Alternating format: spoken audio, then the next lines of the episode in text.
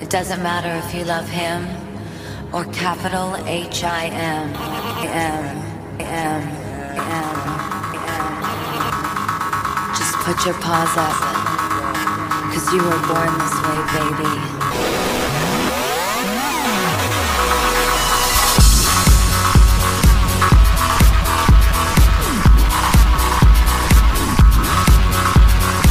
My mama told me when I was young, we're all superstars. Demorou de demorar. E aí, travesti, tá com coragem, gatinha? Depois de uma semana, sentiram minha falta?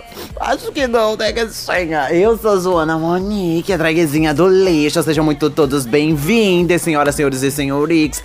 Não vou explicar porque a gente não teve episódio essa semana, pelo simples motivo de. Ai, gente tava tão borocochô. Ai, gente tava borocochô, tava babaço, tava uma coisa assim bem. Bem penosa. E também porque eu tava pro- é, fazendo o que, menina? Qual é o meu nome? Fazendo um roteiro, um roteiro babadeiro, indo atrás de informações, indo no, nos sites, nas deep webs. pra fazer o roteiro disso aqui, porque eu não quero. é, Tem roteiro, todos os episódios têm roteiro, mas esse aqui tem datas, tem nomes, então pra não dar uma esquecidinha, né, gatinha? Que eu sou muito da esquecida devido aos meus 50 anos. Então bora lá começar, né, gatinha? Falar de Stonewall. Toca a música aí pra eu pegar o meu belo copo de vinho. We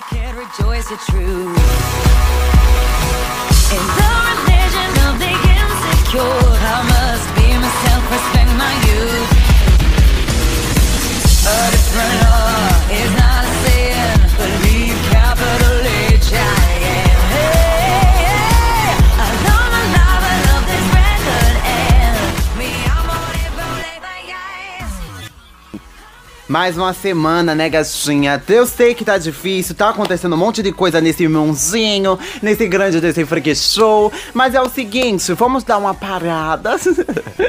Gente, pelo amor de Deus, todas as militâncias são válidas. Vamos continuar militando, militando, militando. Só que agora a gente vai ter que dar uma parada pra focar na, na, na, na militância LGBT, como tudo começou, da onde que tudo vem, como tudo começa, como um post que eu fiz que já está disponível no arroba. Já ia eu esquecendo, viado, pelo amor de Deus. Segue a gente no Instagram, arroba bicha nerd. Me segue também que eu tô postando umas coisas lá sobre a comunidade trans, que eu faço o passo, né, gatinha? Tô postando várias coisas de militância, fazendo várias reflexões, postando uns textinhos rápidos. E é isso, arroba Zoana Monique, com três S no final é isso. E a gente faz parte do coletivo maravilhoso dessa rede de podcast chamada LGBT Podcast. Para mais podcasts babateiros, você pode encontrar no www, acho vintage, acho chique, www.lgbtpodcast.com.br Você coloca aí, viadinho, arroba LGBT Podcast, você vai encontrar vários podcasts babadeiros. Estamos lá aí nas listas, né? Que eles fizeram um monte de playlist. E a gente tá aí, né, viado? e só falando uma coisa, se você está vindo pela playlist que o pessoal do LGBT Podcast fez, muito obrigado. Estou monopolizando mesmo, estou duas vezes lá. Ai, viado, eu tô tão feliz de estar duas vezes lá. Quer dizer que ou você me escuta ou você me escuta. então é isso, vão lá escutar todos os podcasts. Tô quase acabando, faltam uns seis episódios de vários podcasts lá. Estou acabando, é isso. E também, se você tá vindo da. do. É o meu nome, menina? Da, acabei de falar, da playlist do Spotify que ele fez, que a gente também tá lá. Muito obrigado, sejam muito bem-vindos. É isso aí, é uma, é uma confusão, um freak show. Ai, gente, vamos lá. Vamos começar a falar de Stonewall. Stonewall, pra você que não sabe, era um barzinho. Mas antes disso, a gente tem que falar o quê? No dia 28 de junho, de, de junho não, de todos os anos, acontece a nossa querida e maravilhosa parada LGBT que eu nunca fui. Espero ir um dia pra ver se é todo esse bacanal que falo. Ai, viado, tinha um pastor aqui essa semana. Não sei que porra ele tava fazendo na rua, porque não pode estar na rua, né, viadinho? Fica em casa, fica em casa. Vai dar o edit depois da quarentena. Então tinha um viadinho, um viadinho, tinha um. Pai, tinha uma viadinha pastora por aqui falando que. que a, a coisa LGBT, a, a comunidade que fazia esse antro satânico. Era só promiscuidade. Aí eu logo pensei, aonde é que eu quero ir? e o Brasil é responsável por fazer uma das maiores paradas LGBT de todo o mundo. Então, palmas aí, né, pro Brasil, que é a única coisa que acerta. Ai, viadinho, você que tá aí chorando que não vai ter, sinto muito, gata. Então vamos lá. Mas tem uma coisa que muita viadinha não sabe, que você tá entrando nesse episódio aqui pra saber o que é, é que essas paradas se originaram de revolta, de é, inconformidade, inconformidade de não aceitar o, o, o bagulho lá, menina, qual é o nome? De não aceitar ser reprimido. Foi o momento que as pessoas da nossa comunidade falaram: basta, chega, a gente não quer mais ouvir o que vocês têm para falar, caso héteros, cis, normativos brancos e ricos. a gente não quer ouvir mais o que vocês querem falar, deixa a gente ouvir a nossa própria voz. E esse acontecimento que aconteceu no dia 28 de junho de 1969, ali na viradinha pros anos 70, né, gatinha? Ai, belos anos, me lembra como se fosse hoje.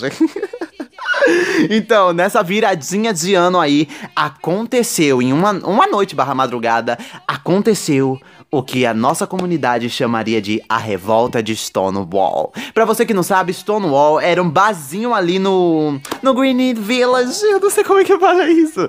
Lá no Village, lá naquele lugar lá onde só tinha viados, tapatona, bissexual, todas essas coisas, né, a qual eu faço parte também. o, o, Village era o ponto, era tipo o point das viadinhas, assim, dá um, uma mamadinha, dá um oizinho ali no, no beco. Tem uma história que eu tava vendo que, tipo, as, as viazinhas afeminadas ficavam de um lado, as drag kings ficavam do outro lado da rua, era uma, era uma bacanice.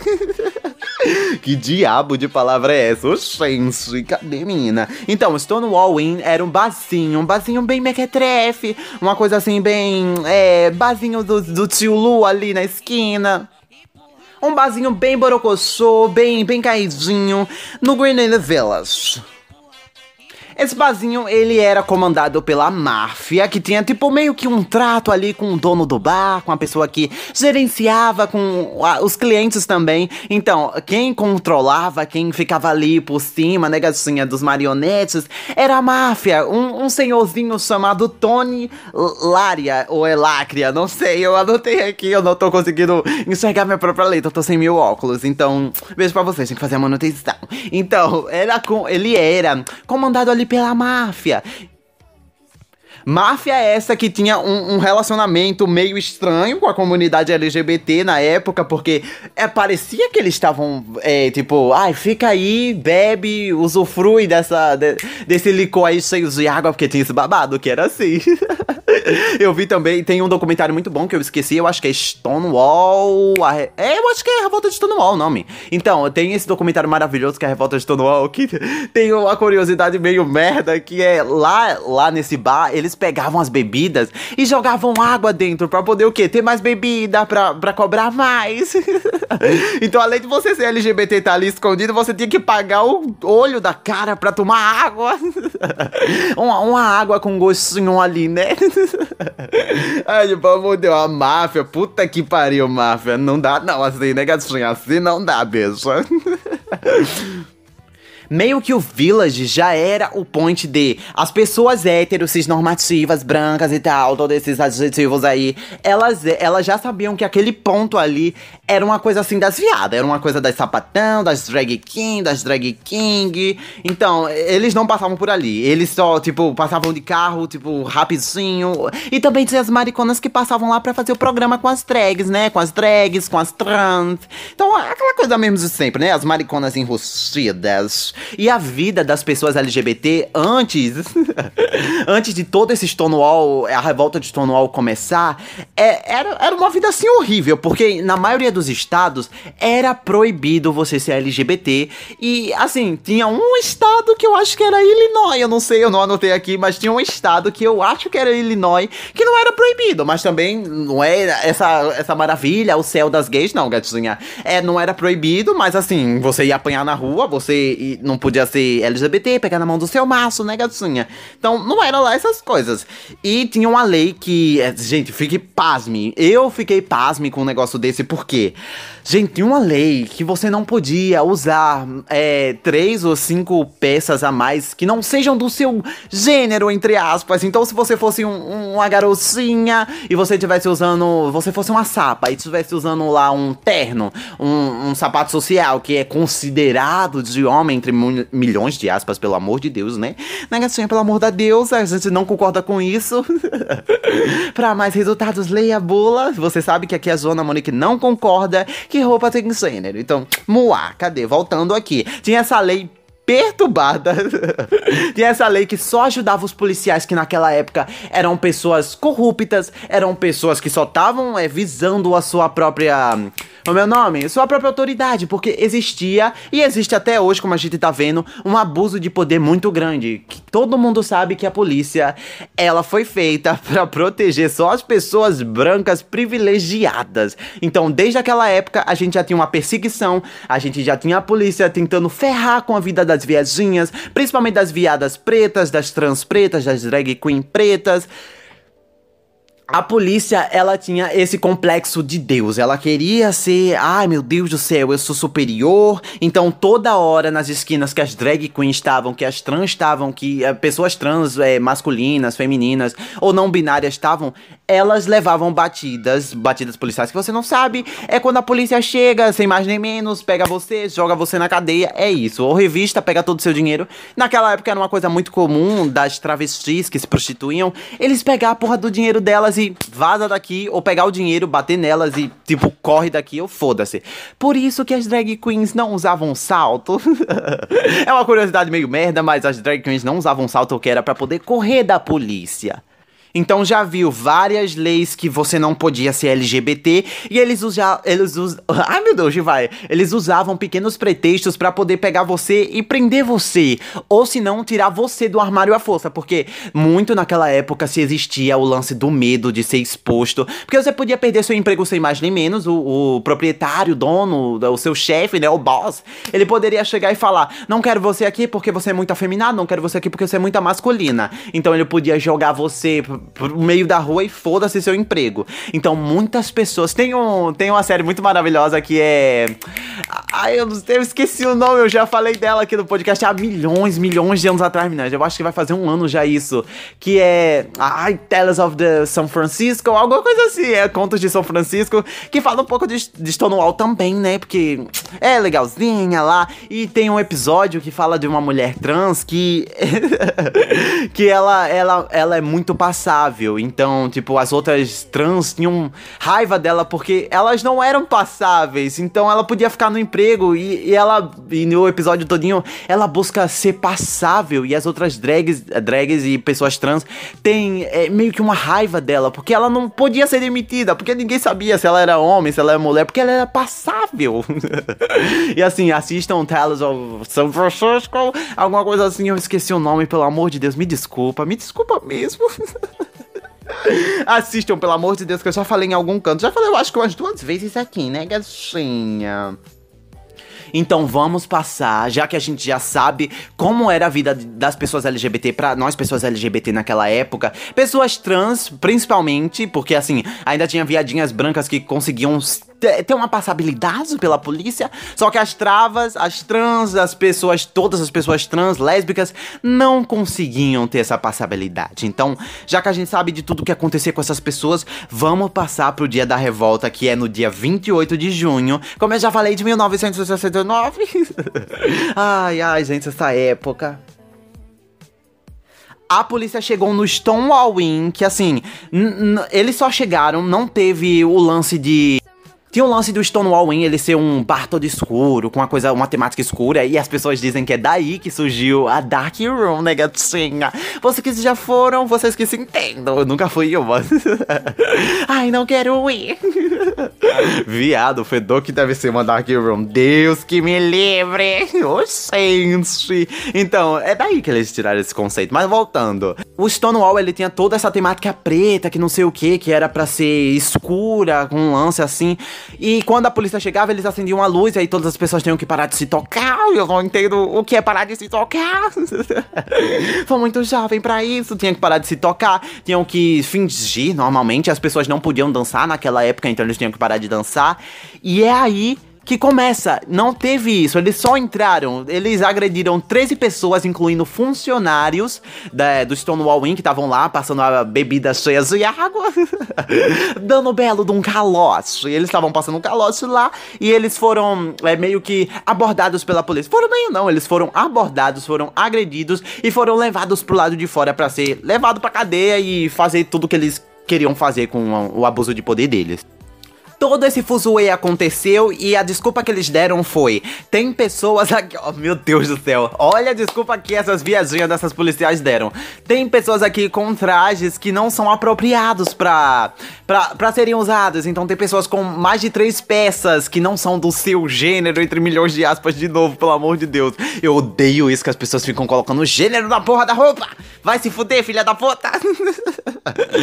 Voltando aqui. Então essas 13 pessoas elas foram é, agredidas e foram levadas para fora. E foi aí que começou a porra da revolução. Tem um, tem um documentário muito bom que eu já falei aqui com vocês. Falei que um, um belo de um professor me indicou. Me indicou não, né? Ele, ele me indicou, mas eu já tinha assistido. Então, é o documentário Vida e Morte de Marsha P. Johnson, que eu acho que assim, eu vi de novo essa semana para fazer isso aqui, né? Pra ter um, um QI a mais, um GNC a mais. tem informações a mais, né? Assim, assim, ser o lance do Stonewall e das pessoas que estavam ligadas diretamente à causa ao, ao acontecimento, né? Esse negócio aí, antes Stonewall, depois Stonewall, né? Gatinha da nossa Bíblia gay. pra ver a Marsha P. Johnson e a Silvia Rivera, que eu vou chegar lá ainda. Então, Nesse documentário da marcha, fala assim: tem vários momentos que alguém grava as viadinhas, as sapatões falando, e eles falam que é começou a revolução, até que enfim começou e as pessoas estão fazendo alguma coisa. E foi aí que as pessoas, as LGBT, gatinha, começaram a fazer um esquema lá de kickline, alguma coisa assim, eu não sei, que é tipo, dar todo mundo. Imagina dando a mão, imagina todo mundo dando a mão e dando chute em todo mundo. Os policiais ficaram acuados, atiraram fogo, atiraram pedra, pessoas foram soco de um lado pro outro e a revolução começou. Foi aí que a porra da nossa comunidade, viadinho, encontrou a porra da sua voz. Isso é poético. que voz é essa? Cadê meu namoro? Ai, viado, esquizofrenia. E como eu falei, pessoas importantes que estavam aqui nesse movimento, eu vou destacar porque existe um apagamento histórico que é da que é das pessoas trans, as travas, as drag queens, que naquela época se consideravam ou drag queens ou gays, porque naquela época não tinha todo esse lance de trans, de lésbica, e a gente vai entender isso um pouquinho mais pra frente existe um apagamento histórico muito, mas muito grande, viado. Não é pequeno, não, é muito grande. Porque as pessoas brancas que tentaram invisibilizar as pessoas pretas que estavam na linha de frente, das travas que estavam na linha de frente, transgêneros que estavam na linha de frente, das lésbicas que estavam na frente e drags também. É, é eles pegaram assim a história e tira essa pessoa, tira aquela e vamos mostrar só isso aqui na linha de frente, que é a gay branca, padrão, é heteronormal. Heteronormal colocar. É, cis, é isso, gatinha. Pegaram e colocaram isso. E então, só para fazer uma reparação de danos, reparação histórica, eu quero é, falar as pessoas que, assim, para mim são as que estavam mais importantes, que são pessoas pretas que estavam lá, pessoas pretas, pessoas transgêneres, pessoas, as drag queens e as lésbicas. São, eram pessoas que estavam na linha de frente, junto com as gaysinhas que também estavam batendo em outras pessoas.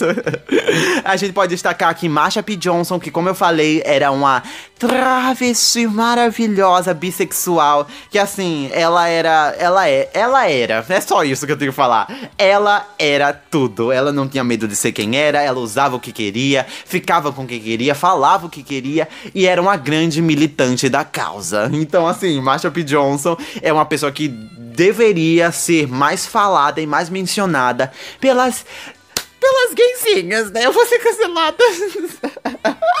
Você gay branca que está me cancelando agora, pare.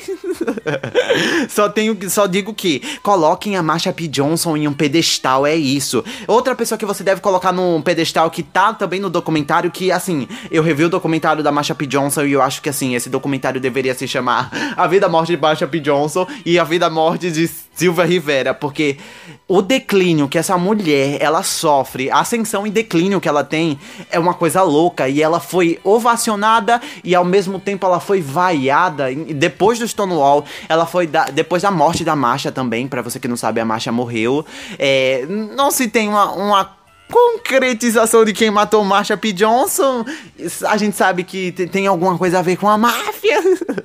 como eu falei do Tony Laveria, sei lá como é o nome dessa porra. Tem alguma coisa a ver, mas a gente também não sabe. E a Silvia Rivera, ela protestou muito e ela militou muito com a morte da Marcha, porque ela era a melhor amiga dela e ela morreu sem mais nem menos e as pessoas não fizeram nada.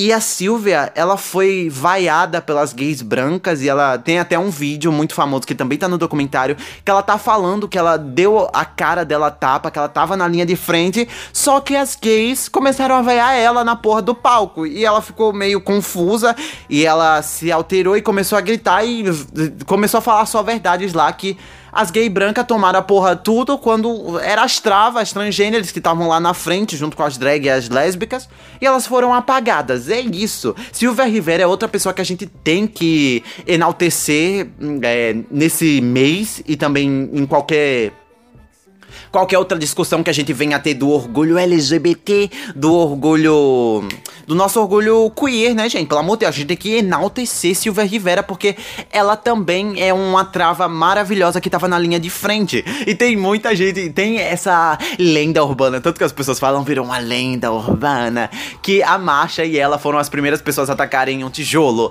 Mas tem muita gente que diz que elas chegaram só depois do que tava acontecendo. Então fica aí para você pensar se, se jogou o tijolo, foi tijolada na cabeça. é aquele ditado, se você gostou dois beijos, se você não gostou, tijolada na cabeça.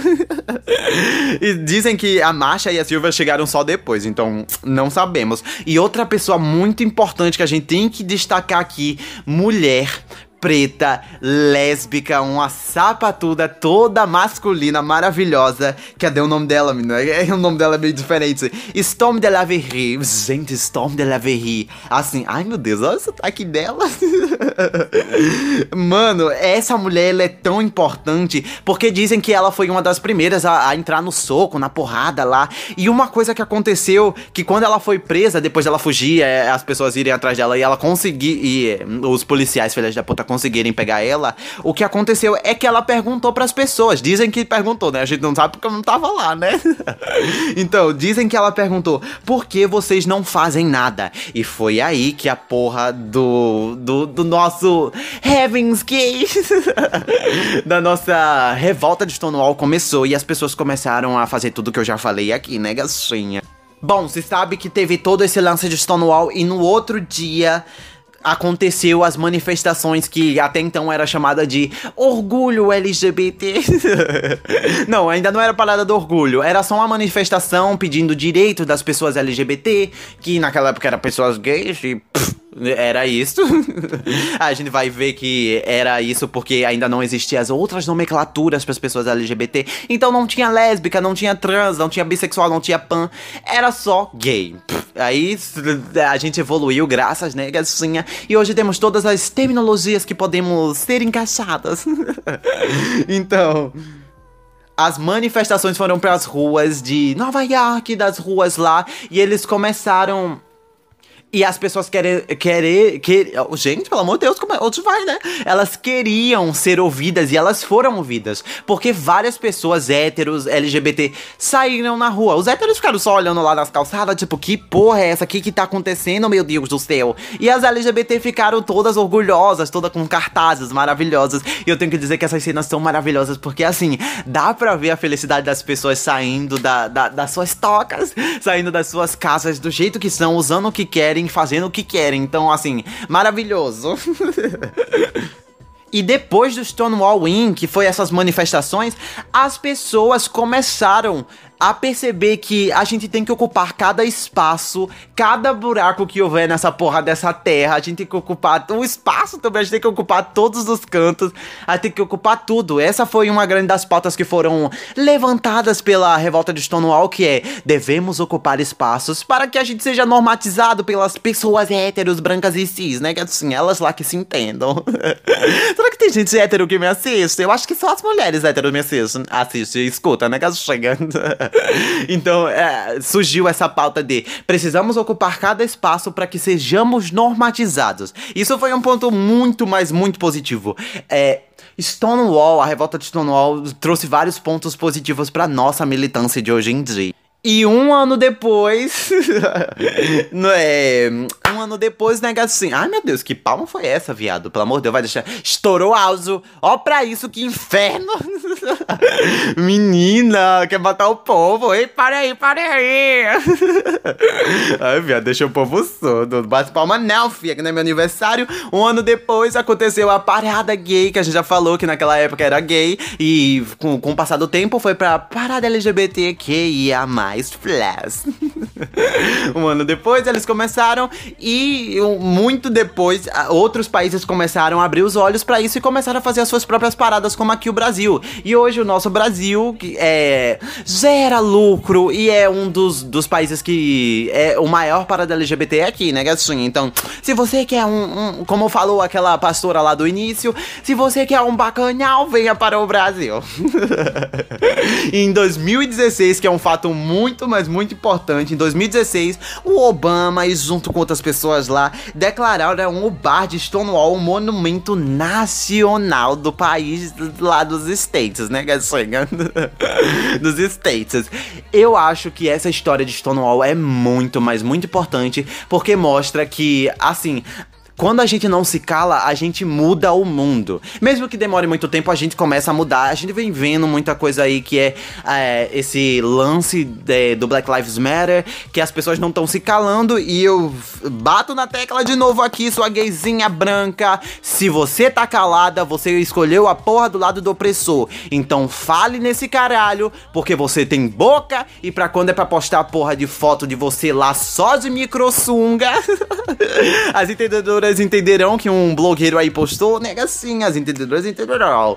Então, você tem todo esse essa, esse lance, tem todo um fandom, você deve falar sim, senão você escolhe a porra do lado do opressor. E eu acho que a gente não deve se calar. E a maior pergunta que eu vou deixar aqui para todos vocês, porque esse episódio, nossa, foi um episódio longo, viadinho. é, por que a gente não faz nada diante do opressor? Então vamos tijolada na cabeça, anarquismo neles, e é isso. Até um próximo episódio. Siga a gente da porra da nossas redes sociais, arroba bicha nerd, Joana Monique com 3E, pra me ver lá militando, pra me ver militando das questões trans. E é isso, gatinha. E siga a gente também no YouTube, que é Joana Monique, que a gente também tá militando, a gente tá falando umas coisas lá, um, expondo pessoas, né, gatinha? Vai lá, é isso. E até um próximo episódio episódio e beba muito, mas muito do gin. E assista documentário, viado, vai estudar.